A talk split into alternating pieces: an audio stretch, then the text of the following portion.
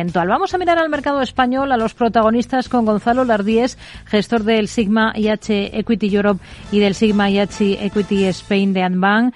Hola Gonzalo, ¿qué tal? Muy buenas tardes. Hola, ¿qué tal? Buenas tardes. Bueno, tenemos de momento en positivo al índice, al selectivo, después de conocerse esa referencia clave de inflación que vigila la Reserva Federal en Estados Unidos, ¿no?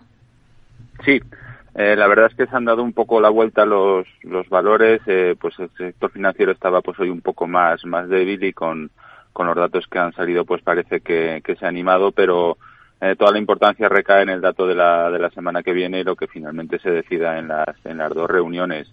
Eh, cada dato que sale pues tiene pues lo toma el mercado con bastante trascendencia porque de eso puede depender pues el, el incremento de, de, tipos o digamos esa terminal rate de la que tanto tanto se habla pero bueno estamos en las puertas de final del año todavía queda la semana que viene bastante bastante cargada y pues bueno esa tranquilidad que se debería suponer para estas fechas hmm. pues en las circunstancias actuales por marcadas por la inflación pues es un poco particular tenemos en el punto de mira al Santander después de que lo hemos contado su filial británica haya acordado una multa de 125 millones de euros con el regulador británico por deficiencias en los controles de prevención de blanqueo de capitales en la división concreta de banca de autónomos y entre los años 2012 y 2017. ¿Esto qué puede suponer para el Santander? Bueno, al fin y al cabo lo que viene a significar es que no viene, no tiene nada que ver con, con que se haya realizado ningún tipo de blanqueo de capitales ni nada, sino que la entidad no contaba con los sistemas que el regulador estimaba que debería tener. También es cierto que no es la única entidad a la que le ha ha, sucedido estos años, sino que otras entidades dentro del sector financiero en Reino Unido pues también han, tenido sanciones, incluso mayores, pues por no tener los medios adecuados. Entonces, desde un primer momento, la, la entidad ha colaborado con los reguladores, han hecho propósito de enmienda y parece que los sistemas ahora son bastante más, más consistentes. No es una buena noticia, pero desde luego eh, no significa que la entidad pues haya descuidado en sus funciones, sino que realmente pues no cumplía con los requisitos y criterios que exigía un poco pues el regulador. Hmm. Hoy a partir de las seis la Agencia Bancaria Europea publica las cifras eh, comparativas de solvencia, rentabilidad, liquidez o morosidad de las grandes entidades financieras en la primera parte de, de este año, con los primeros efectos ya de la invasión rusa de Ucrania. No sé qué esperan ustedes. ¿Son optimistas?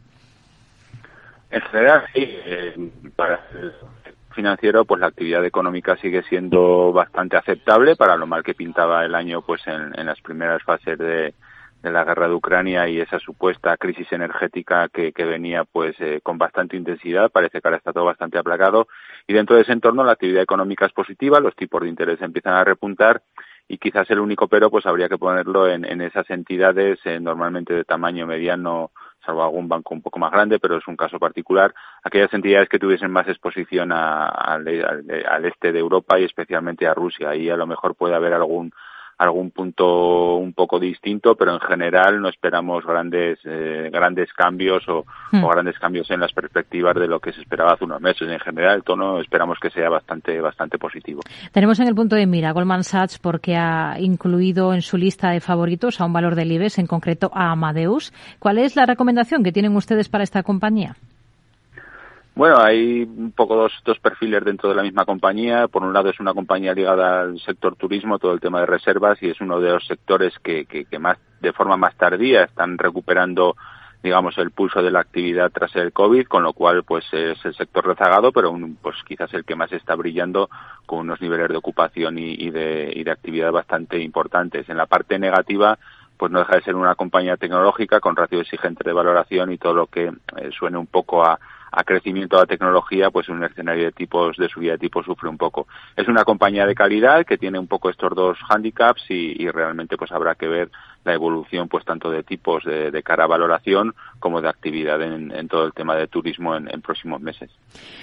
Logista es otro de los valores a los que estamos mirando mucho últimamente. ¿Cuál es la visión que tienen ustedes para esta compañía que el lunes podría ver cómo se decide su próxima entrada en el selectivo?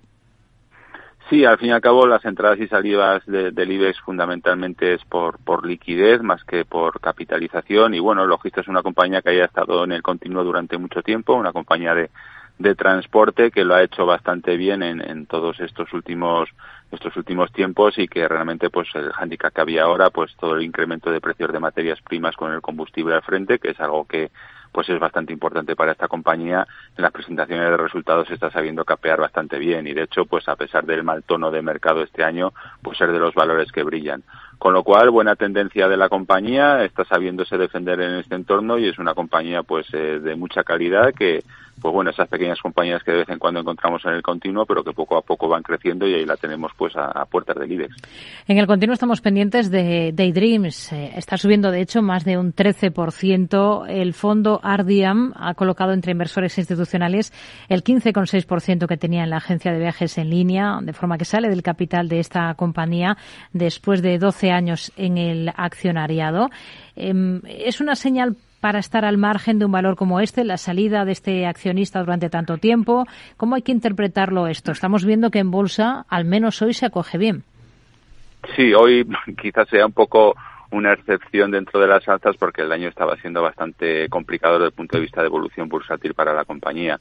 Precisamente ayer mismo estaba marcando mínimos del, del año lastrado pues también por esta posibilidad de salida de alguna inversión institucional como así se ha producido y realmente pues se ha colocado ese, ese paquete, parece que se ha hecho con, con éxito y la salida de este inversor no tiene tanto que ver por, con criterios puramente industriales o estratégicos de que vean adecuado o no el, seguir en la compañía, sino porque realmente es un fondo de inversión el que tenía esta posición y este fondo de inversión, pues, eh, por lo visto, parece que se va a liquidar.